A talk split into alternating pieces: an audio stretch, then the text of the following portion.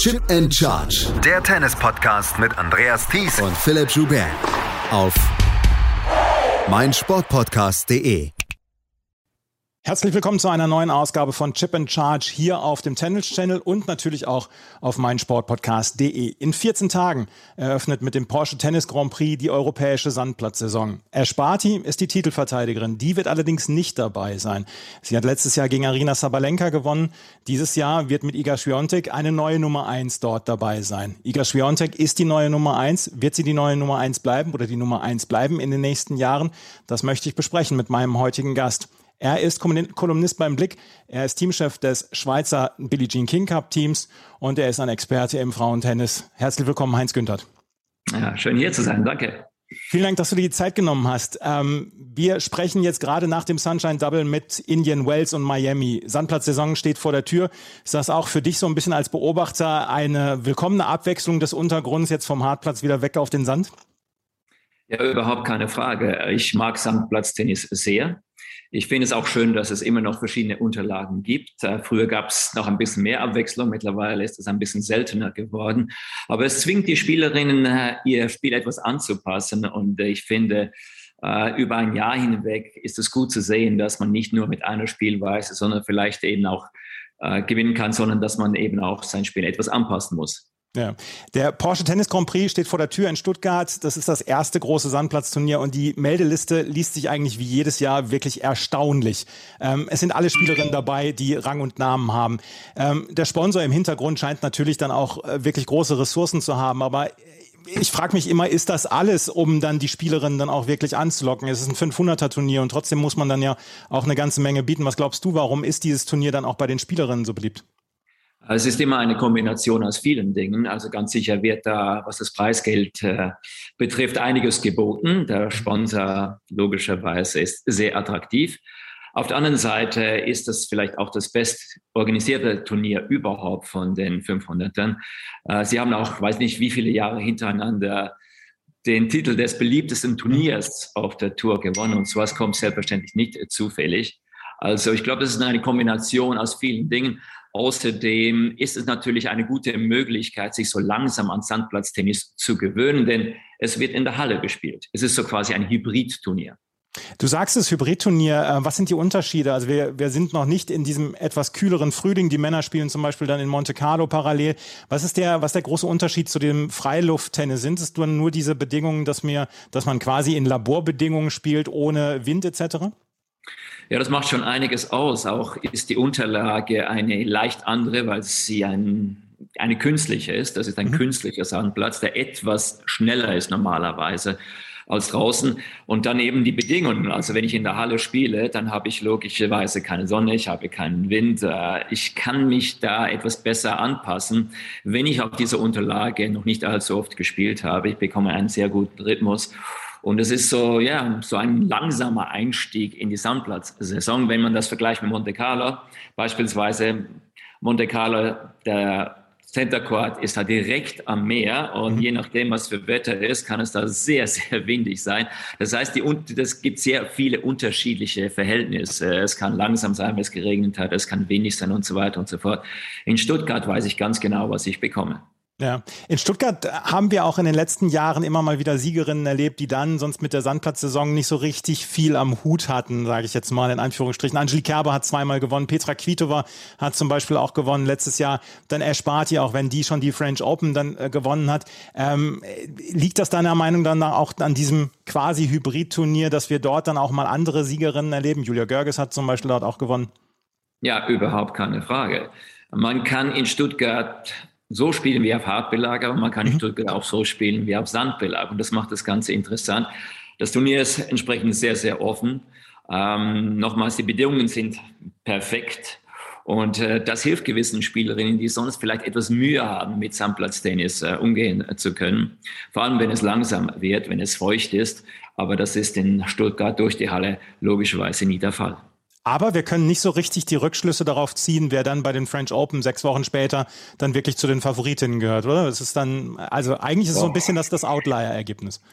Äh, wer ist heutzutage überhaupt favorisiert, muss Gut, man sich ja. fragen, auf der Frauentour. Also ja. man kann eine Liste von 30 Spielerinnen haben und die Siegerin ist am Ende nicht drauf. Also ja. Es ist das erste Sandplatzturnier. In dem Sinne, es ist in der Halle, es, die Unterlage ist leicht anders. Es gibt welche, die vielleicht zuvor bereits auf diese Unterlage trainiert haben, in dem Sinne bereits einen Rhythmus haben. Es geht ja nicht nur ums Spielen in dem Sinne, sondern eben auch ums Laufen. Man rutscht logischerweise, optimalerweise auf dieser Unterlage. Und es braucht für gewisse etwas Zeit, um sich da wirklich optim, optimal bewegen zu können. Also Rückschlüsse auf auf die French Open sind schwieriger zu ziehen nach diesem Turnier. Aber eines ist klar, wenn ich im Porsche Grand Prix, beim Porsche Grand Prix sehr gut gespielt habe, dann habe ich äh, Selbstvertrauen für die Sandplatzsaison tanken können und das hilft auf jeden Fall immer. Mhm. Die Titelverteidigerin wird nicht am Start sein, Ash Barty. Sie hat vor wenigen Wochen jetzt ihren Rücktritt bekannt gegeben. Das war eine Nachricht, die die Tenniswelt ja auch geschockt hat insgesamt, auch wenn hinterher dann alle gesagt haben, naja, vielleicht war es gar nicht so richtig überraschend, wenn man jetzt mal darüber nachdenkt. Zwei Fragen dann auch an dich. War, warst du überrascht von ihrem Rücktritt? Und ähm, die zweite Frage ist, wie sehr wird sie dem Tennis und vor allen Dingen dem Frauentennis dann fehlen in den nächsten Jahren? Ja, ich war sehr überrascht, denn äh, sie äh stand ganz oben, hat bei den Australian Open ausgezeichnet gespielt und ich hatte auch den Eindruck, das hat ihr richtig Spaß gemacht, vor einem Publikum da spielen zu können. Auf der anderen Seite ist sie ja bereits einmal zurückgetreten, als sie äh, nach den Juniorenjahren nicht ganz Fuß fassen konnte. Mhm. Es war klar, dass sie ein bisschen Mühe hatte mit dem Reisen, mit der Art und Weise, wie man lebt auf der Tour. Also da gab es sicher ein Fragezeichen. Aber ich habe mir vorgestellt, dass sie vielleicht etwas weniger oft spielen wird als gewisse andere, was sie auch getan hat im letzten Herbst. Beispielsweise hat sie ja das Finale, das WTA-Finale ausgelassen aus diesem Grund. Aber ich habe mir gedacht, dass sie vielleicht äh, ein reduziertes, äh, einen reduzierten Turnierplan spielt, dann auf jeden Fall weitermacht. Denn äh, nochmals, ich hatte den Eindruck, Tennis spielen macht ihr Spaß. Äh, mhm. Bei ihrer Rücktrittserklärung hat sie auch erwähnt, dass sie dann selbstverständlich am Tennis irgendwie, beim Tennis irgendwie äh, bleiben wird. Also von der Seite kommt es ganz sicher überraschend. Wird sie dem Tennis fehlen? Auf jeden Fall. Also mhm. sie spielte so eine Art Tennis, äh, die äußerst attraktiv war. Ein bisschen altmodisch, um es einmal so auszudrücken, nämlich vorne mal ein bisschen mit Rückhandslice, dann wieder Topspin und so weiter und so fort. Also sehr variabel. Und ich fand das da im Tennis sehr, sehr gut zu sehen, dass man tatsächlich mit dieser Spielweise gewinnen kann, äußerst erfolgreich äh, sein kann, dass man nicht so spielen muss wie die meisten anderen, um vorne mit dabei zu sein. Ich fand das wichtig fürs Frauentennis und fürs Tennis insgesamt und vor allem auch für die Jungen, dass sie sehen, ja, man kann durchaus ganz anders spielen und erfolgreich sein. Und mit dem Rückhand hattest du ja dann auch mal eine Spielerin gecoacht, die damit ganz ordentliche Erfolge damals gefeiert hat. Ja, das kann man sagen, mit Steffi. Auf ja, jeden Fall. Genau. Und ich, ich, ich, habe immer gesagt, also es spielt ja eigentlich keine Rolle, ob ich die Rückhand mit Slice oder Topspin spiele. Die Rückhand muss einfach gut sein. Mhm. Und was man halt sehr oft gesehen hat in der Vergangenheit, jetzt in den letzten Jahren, dass die Slice-Bälle halt nicht durchgerutscht sind. Die stehen auf und das ist kein gutes Slice. Aber wenn ich einen guten Slice spiele, der wirklich tief bleibt, ist es enorm schwierig, darauf zu beschleunigen. Mhm. Und wenn ich äh, gerne Vorhand spiele wie er Sparti, kann es gut sein, dass ein Slice eigentlich besser passt, weil ich dann einfacher umlaufen kann als ein Topspin.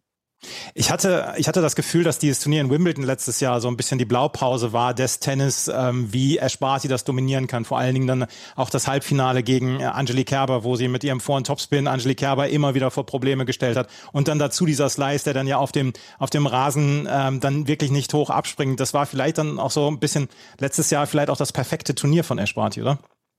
Hm, das war schon sehr, sehr gut, ja. Und eben die Kombination, wenn ich Vorhand vor allem auch gerne aus der Rückhandecke spiele, das heißt, ich möchte gerne umlaufen. Es ist schwieriger, auf einen guten Slice Rückhand Longline zu spielen für die Gegnerin, vorausgesetzt sie ist Rechtshänderin in diesem Fall, als auf einen Topspin. Da können sich die meisten Frauen relativ gut drauflegen. Das heißt, wenn ich gerne umlaufe, vorhin aus der Rückhandecke spiele und gut Slice spiele, ist es um einiges einfacher, und schwieriger für die Gegnerin eben mit einem Longline das Feld dann aufzutun. Also das hat schon ausgezeichnet gepasst und ich fand, das war auch richtig schön zu sehen. Ja.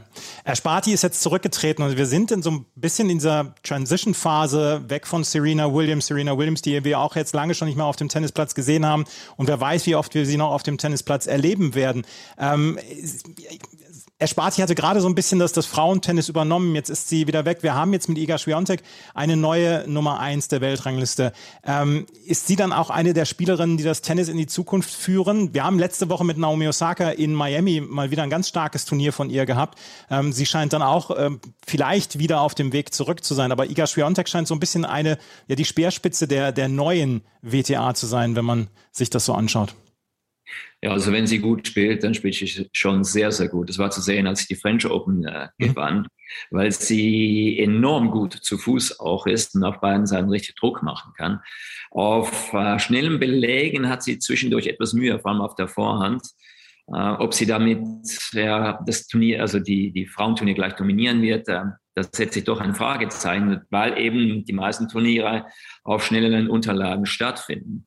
Und man darf nicht vergessen, also die Leistungsdichte im Frauentennis ist enorm. Mhm. Ähm, was da momentan abläuft oder über die letzten Jahre zeigt, dass äh, unter den ersten 50 fast jede ein großes Turnier gewinnen kann. Und das heißt, außer ich spiele ab der ersten Runde gut, können natürlich sehr viele in Anführungszeichen Überraschungen kommen. Ich sage Anführungszeichen, denn wenn es jede Woche passiert, ist es noch eine Überraschung, wenn nicht die Gesetzten am Ende im Finale stehen. Eigentlich nicht.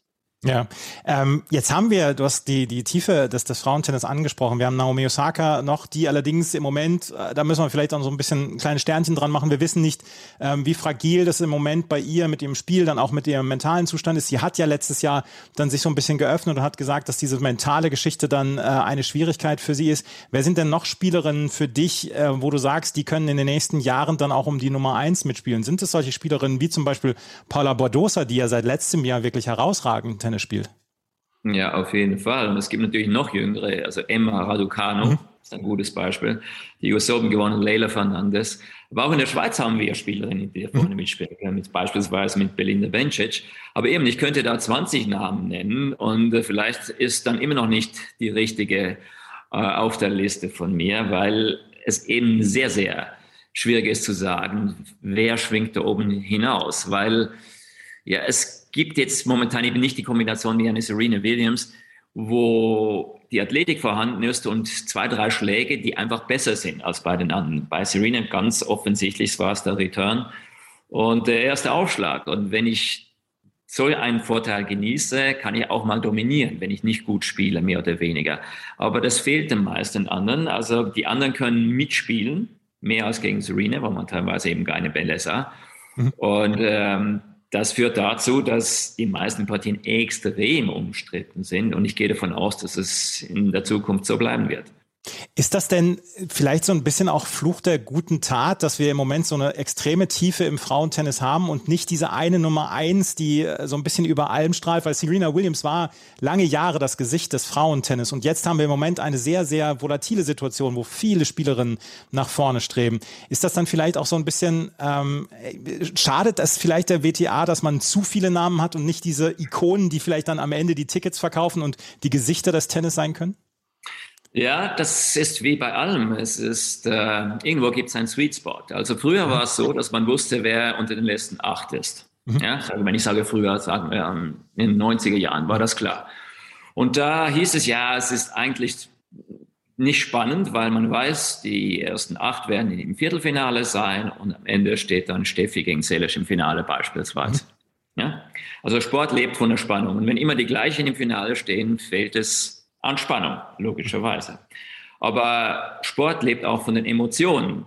Und es ist meistens so, dass etwas interessanter ist, wenn ich die Spielerinnen kenne. Also ich mhm. möchte, dass sie gewinnt oder ich möchte, dass die andere gewinnt. Und außer ich bin ein absoluter Tennisfan und verfolge das ununterbrochen, ist es natürlich schwierig äh, zu wissen, wer spielt denn da draußen. Wenn ich zwei habe in einem Halbfinale, von denen ich noch nie gehört habe, ist es natürlich schwierig, so emotional richtig dabei zu sein. Also, wenn man weiß, wer gewinnt, logischerweise ist Sport nicht spannend. Und wenn man die Leute, die da spielen, zu wenig kennt, ist es auch nicht ganz optimal. Ähm, du hast gesagt, wir sind so quasi in einer Transition-Phase. Die dauert jetzt schon ein paar Jahre, ganz mhm. ehrlich. Ähm, es wäre schon optimal, sagen wir, zwei, drei zu haben, die eine Spur besser sind mhm. als die anderen. Damit hätte ich dann wieder die Voraussetzung, ich habe auf der einen Seite die Favoritin und dann habe ich eine Außenseiterin und es gibt ja welche, die lieben Außenseiterinnen, es gibt welche, die lieben die Favoritinnen. Aber wenn weder noch vorhanden ist, weil es einfach immer offen, offen, offen ist und ich die Leute nicht so kenne, ist es teilweise für die Zuschauer ein Problem, weil der Unterhaltungswert eben nicht ganz optimal ist. Ja, andererseits haben wir letztes Jahr die US Open erlebt, die quasi ein wahnwitziges Turnier waren und wo die Leute dann heute noch drüber sprechen, was für ein unglaubliches Turnier das war dann letztes Jahr. Ne? Ja, also äh, wir ähm, reden hier auf einem hohen Niveau, weil ja, ja, klar. gut Tennis gespielt, das muss mhm. man also auf jeden Fall sagen. Und das war natürlich eine super Geschichte. Also Sport braucht ja Geschichten. Mhm. Jetzt kommt da die Junge und spielt dann auch noch gegen eine andere Junge und so weiter und so fort, so unbeschwert und frisch und so weiter und so fort. Und weil so viel darüber geschrieben wurde, wurden die beiden auch über Nacht quasi Weltstars, zumindest mal kurzfristig.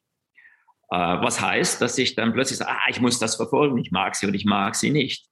Und das ist genau wichtig. Aber wenn nicht ganz so viel darüber geschrieben wird, weil es eben nicht ganz so extrem ist von der Geschichte her. Also Raducano kommt da, kam, sah und siegte innerhalb kürzester Zeit, hat zuvor nichts gewonnen und leider anschließend jetzt auch nicht allzu viel, ist es natürlich eine Geschichte, die um die Welt geht. Und mhm. entsprechend ist da quasi das, was ich vorhin angesprochen habe, rein durch die Geschichte wird das ein bisschen ausgehebelt. Mhm. Weil du sie gerade noch ansprichst, eine kurze Zwischenfrage zu Emma Raducanu. Sie hat dieses Turnier gewonnen damals. Sie hat bislang noch kein einziges Profi-WTA-Match auf Sand ausgetragen oder gespielt. Das müssen wir ja, das, das müssen wir ja in den Kontext setzen, wenn wir über Emma Raducanus Aufstieg letztes Jahr sprechen. Ähm, da hegt sich in oder regt sich in Großbritannien so eine ganz leichte Kritik. Sie hat ein paar Sponsorenverträge unterschrieben und dass es jetzt heißt, ja, sie sollte lieber trainieren, anstatt Sponsorenverträge zu unterschreiben. Ähm, ist das bei Emma Raducanu dann auch nochmal so eine Sondergeschichte, dass, dass du sagst, vielleicht auch hier, ähm, die hat diesen Titel gewonnen, muss sie jetzt erstmal reinwachsen in diese Rolle als WTA-Profi, weil vorher haben wir sie nur in Wimbledon quasi gesehen. Ja, auf jeden Fall. Also der Druck auf ihr äh, ist enorm nach den mhm. US Open. Nicht zuletzt auch, weil es eben diese Werbeverträge unterschrieben hat. Die Erwartungen sind enorm. Aber das Mädchen hat noch nicht allzu viel Tennis gespielt auf der WTA-Tour, das darf man nicht vergessen. Und du sprichst Sand an, niemand weiß, wie gut sie auf Sand spielen wird. Keine Ahnung. Das wird interessant werden. Also die Art und Weise, wie sie gespielt hat auf US Open, bei den US Open, das ist Hartplatztennis vom Allerfeinsten. Mhm. So wird sie nicht spielen können auf mhm. Sand. Wird etwas mehr Geduld brauchen auf Sand. Hat sie die? Hat sie auch die Sicherheit in den Schlägen? Niemand weiß das, weil sie so wenig eben gespielt hat auf höchstem Niveau auf Sand. Aber spannend wird es auf jeden Fall. Schatz, ich bin neu verliebt. Was? Da drüben. Das ist er. Aber das ist ein Auto. Ja, eben. Mit ihm habe ich alles richtig gemacht. Wunschauto einfach kaufen, verkaufen oder leasen. Bei Autoscout24. Alles richtig gemacht. In rund 40 Folgen habt ihr mich jetzt schon sagen hören, I want to tell you about the Beatles. Ich habe euch die Geschichten zu ihren Alben und ihren Songs erzählt, euch ihre wichtigsten Wegbegleiter und Vertraute vorgestellt und natürlich die Orte, die für die Bandgeschichte eine wichtige Rolle spielten. Habt ihr die drei bisherigen Staffeln schon durchgehört? Nein? Na, worauf wartet ihr dann noch? Rein in den Podcatcher eurer Wahl und einfach mal losgehört. Und folgt gerne auch unserem Instagram-Kanal iwtty-Beatles Podcast. Ich würde mit Ger gerne auch noch über das Frauentennis in Deutschland sprechen, weil auch da sind wir in einer kleinen Transition müssen wir offen zugeben. Angelique Kerber ähm, ist in den letzten Jahren ihrer Karriere, sie spricht nur noch von Jahr zu Jahr. Andrea Petkovic wird wahrscheinlich am Ende dieses Jahres zurücktreten. Julia Görges ist schon zurückgetreten und dazwischen klafft eine große Lücke. Die Generation danach hat es nicht so ganz geschafft. Ähm, jetzt gibt es mit Nastasia Schunk ähm, dann vielleicht auch Jule Niemeyer, zwei Spielerinnen, die vielleicht dann irgendwann in die Fußstapfen treten können. Aber auch in der Schweiz gab es ja zwischendurch dann auch Phasen, wo es dann ja so ein bisschen gehakt hat mit dem Nachwuchs, auch wenn ähm, ja, Patti Schnieder, Martina Hingis, das war eigentlich relativ, relativ fließend der Übergang. Ähm, wie, wie bewertest du die äh, Situation im Frauentennis dann in Deutschland? Äh, wie lange wird es dauern, deiner Meinung nach, bis dann wieder ähm, in Deutschland dann von, von gutem Frauentennis gesprochen wird? Weil die Generation, die letzte, die war ja wirklich herausragend. Ja, die Sache ist, äh, die Fußstapfen sind natürlich groß, die, mhm. die man füllen muss. Das ist in der Schweiz der Fall, das ist in Deutschland der Fall. Aber wir haben jetzt viel darüber gesprochen, wie offen es ist im mhm. Frauentennis. Das heißt, es ist schwierig, nach vorne zu kommen, weil alle gut spielen. Aber es ist auch eine Chance, nach vorne zu kommen, weil wenig wenige überragend spielen. Also jede, die da antritt, kennt mittlerweile eine Geschichte von einer anderen, die sie wahrscheinlich geschlagen hat, die es geschafft hat. Mhm. Plötzlich in dieser Woche war sie besser als die anderen. Und das kann es selbstverständlich auch einer Deutschen passieren.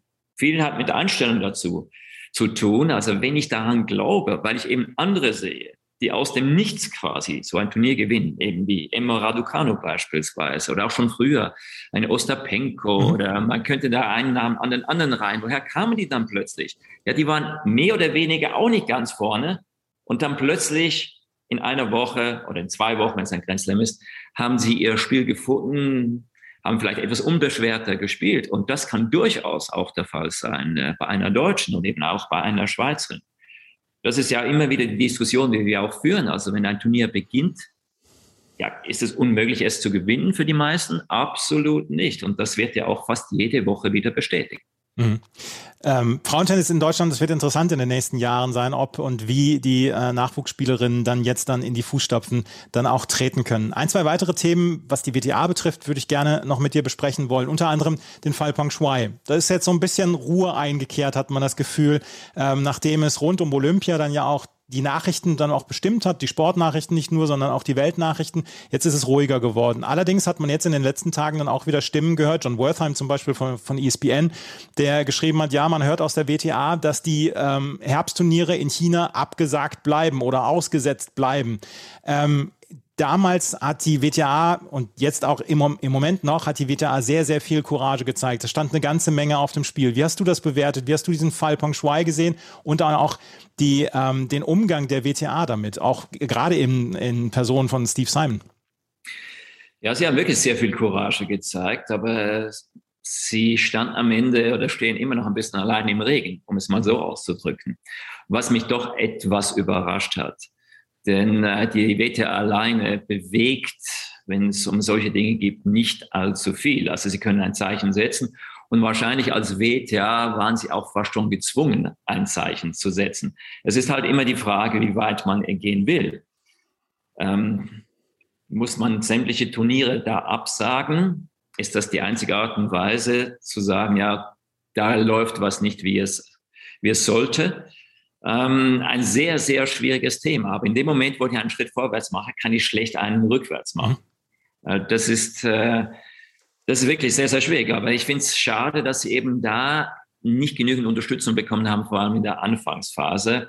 Weil selbstverständlich, ja, es geht um sehr, sehr viel Geld, da wird sehr viel Geld verteilt. Und ich glaube, dass es auch oft ähm, die Einstellung ist an solchen Orten, ja, der Westen, der kommt dann schon wieder, weil wir bezahlen ja besser als alle anderen. Es geht nicht nur so, wenn es ums Tennis geht, da gibt es ja auch Diskussionen, wenn es um den Fußball geht, mit der mhm. Weltmeisterschaft und so weiter und so fort. Solange da Geld fließt, die Sportler haben meistens eine relativ kurze Karriere, machen wahrscheinlich auch ein bisschen Druck. Wir würden ja gerne antreten, weil eben da sehr viel Geld verdient werden kann. Ist sowas natürlich ein sehr, sehr schwieriges Thema. Äh, ich glaube, dass aber an einem gewissen Punkt äh, Steve Simon gar keine Wahl hatte, als so zu entscheiden.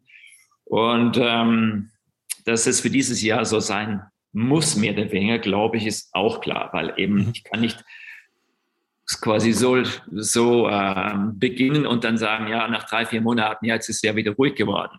Ähm, und jetzt äh, wechseln wir alles wieder. Also ich glaube, für dieses Jahr ist der Kuchen zwar quasi gegessen und die Frage wird sein, wie geht's weiter? Wie geht's morgen weiter? Weil wenn ich natürlich mir sage, ja, überall, wo es politische Probleme gibt, sollte man eigentlich nicht unbedingt Sport betreiben, dann, dann kann ich natürlich einiges nicht tun, was ich eigentlich gerne tun würde, wenn ich sehr viel Geld verdienen möchte. Mhm. Ähm, da kommen wir gerade dann zu der anderen politischen Dimension, die wir im Moment haben, ähm, die, die Invasion der Ukraine von Russland.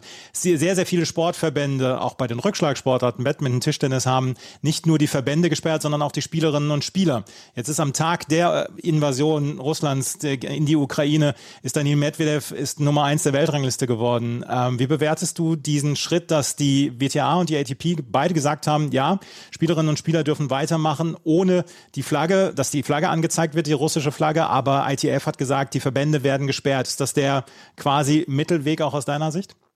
Ja, das ist definitiv ein Mittelweg. Also ich bin grundsätzlich gegen Sippenhaft. Also mhm. Du tust was und deine Familie plötzlich ist auch dafür verantwortlich. Also die Regierung in einem Land tut was und ich sage dann quasi, also die Regierung ist ja nur an der Macht, weil ihr nichts getan habt. Das ist natürlich relativ einfach. Würden wir aufstehen und wären jetzt Aktivisten, politische Aktivisten, wenn wir Sportler wären und in Russland wohnen würden, ähm, da setze ich jetzt ein großes Fragezeichen. Also das ist äh, sicher schwierig. Dass man die Nationalmannschaft nicht unter der russischen Flagge spielen lässt oder sie überhaupt nicht teilnehmen lässt, finde ich absolut richtig. Aber man hat beispielsweise bei Rublev gesehen, was hat er getan? Ich fand das eigentlich mutig. Hat gleich auf die Linse geschrieben, No to War. Mhm. Ähm, ja, will man ihn verantwortlich machen dafür, was dann passiert?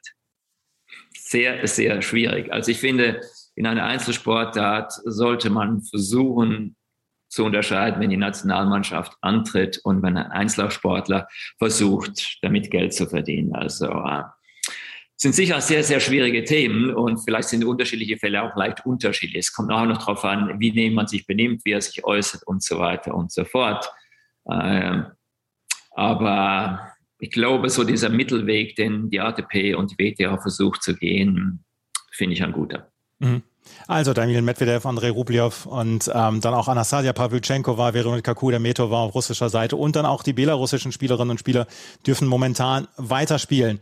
Ähm, ein, zwei Themen habe ich noch, äh, die ähm, auf der einen Seite den Billie Jean King Cup. Du bist äh, Teamchef des Billie Jean King Cup Teams. Ihr habt dieses Jahr keinen Qualifier, ihr seid direkt ähm, für die Finals qualifiziert.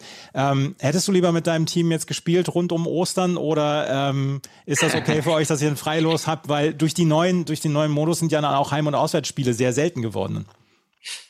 Also grundsätzlich äh, bin ich sehr, sehr gern mit meinem Team zusammen. Also von der Seite her ist es schade, dass wir nicht um in äh, der Zeit äh, gespielt haben. Auf der anderen Seite ist es natürlich sehr, sehr angenehm, im Finale zu stehen. Überhaupt keine Frage. Ja, weil die Belastung für die Spieler ist sehr, sehr groß. Und wenn man da zwischendurch was auslassen kann und man steht im Finale, ist es natürlich äußerst angenehm. Und ähm, es ist auch so, dass wir jetzt schon so lange zusammenspielen, mehr oder weniger im gleichen Team. Es ist nicht so, dass wir uns da quasi Anfangsjahr finden müssten, um mhm. dann im Herbst bereit zu sein. Also das ist ganz sicher nicht der Fall. Es ist auch so, dass wir ähm, da Kontakt halten miteinander. Äh, nicht gerade täglich, aber ganz sicher wöchentlich findet da einiges statt äh, auf den verschiedenen äh, Kanälen. Und somit äh, muss ich sagen, dass am Ende des Tages ich doch ziemlich froh bin, dass wir bereits im Finale stehen. Ist ein sehr langjährig gewachsenes Team, das Schweizer Billie Jean King Cup Team, ne? Ja, das ist so. Und das hat mit den Spielerinnen zu tun. Also da haben wir richtig Glück gehabt. Mhm. Und ähm, bis jetzt ist es auch so gewesen, dass die Spielerinnen meistens auch richtig gut gespielt haben, als es wichtig war. Also es ist ja noch immer schwierig zu wissen, weshalb das der Fall ist. Viele sprechen vom Teamgeist und so weiter und so fort. Also ich weiß nicht, wie viel ein guter Teamgeist zu so einer ähm, Leistung hinzufügt, aber Schaden tut er ganz sicher nicht. Äh, sieht man ja an Belinda Bencic, ne? Die spielt ja, wenn sie für die Schweiz spielen darf, scheint sie ja noch mal ein anderes Level zu finden als, als ich sage jetzt mal auf der normalen Tour. Ja, es ist allerdings auch so, dass man eben nicht vergessen darf, dass man sich etwas länger vorbereitet auf so ein äh, Match. Mhm. Es fühlt sich dann nicht unbedingt wie eine erste Runde an. Mhm. Und Berlin hat zwischendurch ein bisschen Mühe gehabt, überhaupt ins Turnier zu finden, jetzt vor allem auch in den letzten Monaten. Äh, das sieht jetzt anders aus. Sie ist eine Spielerin, die ein bisschen einen Rhythmus braucht. Dies vor allem, weil sie glaubt, sie braucht einen Rhythmus. Also wenn sie etwas weniger trainiert hat, sie sagt, für euch habe weniger trainiert, das kommt von der, von der Kindheit her, weil sie halt sehr viel Tennis gespielt hat. Ich bin der Ansicht, sie muss gar nicht viel trainieren, um richtig gut Tennis zu spielen, denn sie hat so ein Timing, also mhm. wenn sie auch drei Wochen nicht Tennis spielt, die nächsten 20 Bälle trifft sie in der Mitte und sind im Feld. Also, aber wenn ich eben glaube, viel spielen zu müssen, gibt es da ein kleines Problem. Mhm. Wo wir beim Schweizer Tennis sind, müssen wir natürlich auch noch mal einen Blick auf das Herrentennis werfen. Ähm, Stan Wawrinka hat letzte Woche in Marbella sein Comeback gegeben. Roger Federer arbeitet an seinem Comeback. Wie und wann dieses Comeback sein wird, das weiß vielleicht er selber noch nicht mal zu diesem Zeitpunkt. Da geht eine große Ära in der Schweiz dann zu Ende so langsam. Wir wissen nicht, wie lange Stan Wawrinka noch spielen wird. Wir wissen auch nicht, wie gesagt, ob das Comeback von Roger Federer äh, klappen wird. Was, was, wird das, was wird das auslösen dort in der Schweiz, wenn die beiden dann irgendwann nicht mehr spielen? Ja, es, es gibt eine Lücke. Mhm. Äh, Roger ist ganz sicher ein Jahrhundertsportler und nach Adam Riese gibt es einen Jahrhundertsportler alle 100 Jahre. Also sagen wir mal, die Lücke ist nicht zu füllen, ist, das ist völlig klar. Und auch Stan, was Stan geleistet hat, also das ist unglaublich. Ich habe äh, gerade gestern eine Klumme darüber geschrieben. Es ist nicht unbedingt die Vorhand oder die Rückhand, was ihn auszeichnet. Es ist dieser unglaubliche Wille, diese unglaubliche Energie. Also jeder, der schon mal in einem Stadion war, bei einem Fünfsetzer von Stan, der ähm, spürt diese Energie, was da kommt von ihm. Und er hat ja auch dieses äh, Tattoo da mhm, äh, sich genau. stechen lassen auf dem Unterarm.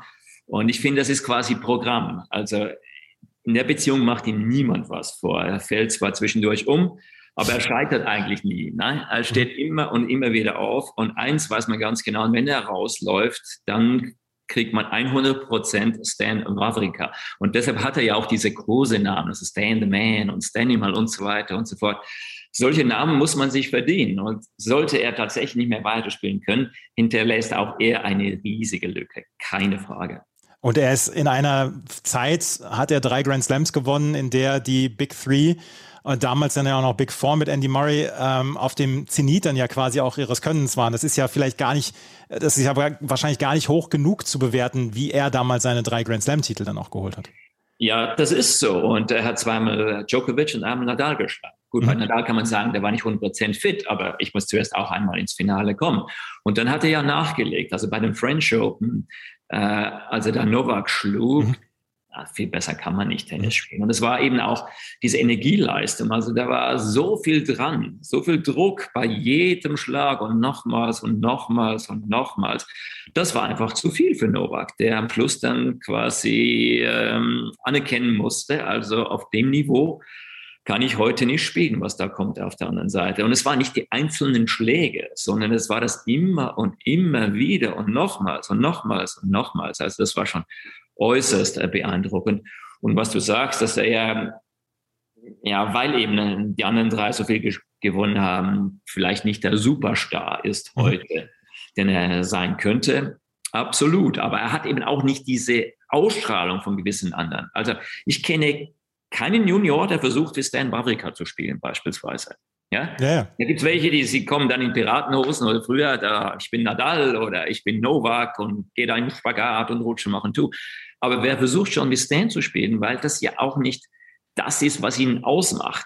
Es ist seine Einstellung dazu. Mhm. Was noch viel schwieriger ist als eine schöne Vorhand. Also jeden Tag da wirklich rauszugehen und auch im Training 100 Prozent zu geben, die Grenzen zu suchen, sie zu verschieben. Und ich glaube, er hat sie uns weiter verschoben als irgendeiner vorher. Der war nicht das absolute Supertalent mit 14 beispielsweise. Sein Talent also war nicht das Händchen, das Timing oder dass er unglaublich schnell war, sondern sein Talent war, dass er unglaublich arbeiten kann.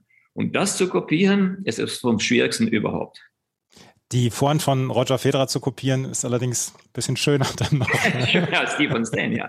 ja. ja. das meine ich ja. Gut, die Rückhand also von Stan ist schon eine Augenweide. Aber, ja, ja. aber insgesamt, also es ist einfach, ja, es, es ist, was es ist ne, bei, bei Stan. Und ich finde, das hat auch sehr, sehr gut gepasst wenn er gegen einen Novak gespielt hat. Auch das eine Match bei den Australian Open, das er zwar dann im fünften noch verloren hat, das ist etwas vom Besten, was ich je gesehen habe. Da wird manchmal immer noch der Matchball gezeigt von diesem Match. Mhm. Das, äh, der war bezeichnend. Also Stan am Drücken, Drücken, Drücken und Novak drei Meter hinter der Grundlinie nur im Spagat und spielt am Schluss doch noch den Passierball. Also das waren fünf Stunden unglaubliches Tennis. Und die Kombination, auf der einen Seite hast du diesen Novak, der alles zurückbringt, der so beweglich ist, auf der anderen Seite hast du diesen Arbeiter, der immer und immer nochmals kommt. Also das war schon großartige Unterhaltung. Das war Heinz Günther, wie er über Stan Wawrinka geschwärmt hat. Heinz, es hat mir großen Spaß gemacht, dieses Interview mit dir zu führen und deine Einschätzung davon zu hören. Ja, danke. Es war ein Vergnügen, dabei zu sein. Das war die neue Ausgabe von Chip and Charge hier auf dem Tennis Channel und auf meinsportpodcast.de. In 14 Tagen geht die Sandplatzsaison los mit dem Porsche Tennis Grand Prix live auf dem Tennis Channel, ähm, wie die gesamte WTA-Saison mit dem Rabattcode ChipCharge20. Die beiden C ist jeweils groß geschrieben. Könnt ihr dann auch noch unseren Code bekommen, unseren Rabatt bekommen. Vielen Dank fürs Zuhören und Zusehen. Bis zum nächsten Mal. Auf Wiederhören. Chip and Charge. Der Tennis-Podcast mit Andreas Thies und Philipp Joubert auf mein Sportpodcast.de. Schatz, ich bin neu verliebt. Was? Da drüben. Das ist er. Aber das ist ein Auto. Ja, eben. Mit ihm habe ich alles richtig gemacht. Wunschauto einfach kaufen, verkaufen oder leasen. Bei Autoscout24. Alles richtig gemacht. Wie baut man eine harmonische Beziehung zu seinem Hund auf? Puh, gar nicht so leicht. Und deshalb frage ich nach, wie es anderen Hundeeltern gelingt, beziehungsweise wie die daran arbeiten. Bei Iswas Dog reden wir dann drüber. Alle 14 Tage neu mit mir, Malte Asmus und unserer Expertin für eine harmonische Mensch-Hund-Beziehung, Melanie Lippisch. Iswas Dog mit Malte Asmus. Überall, wo es Podcasts gibt.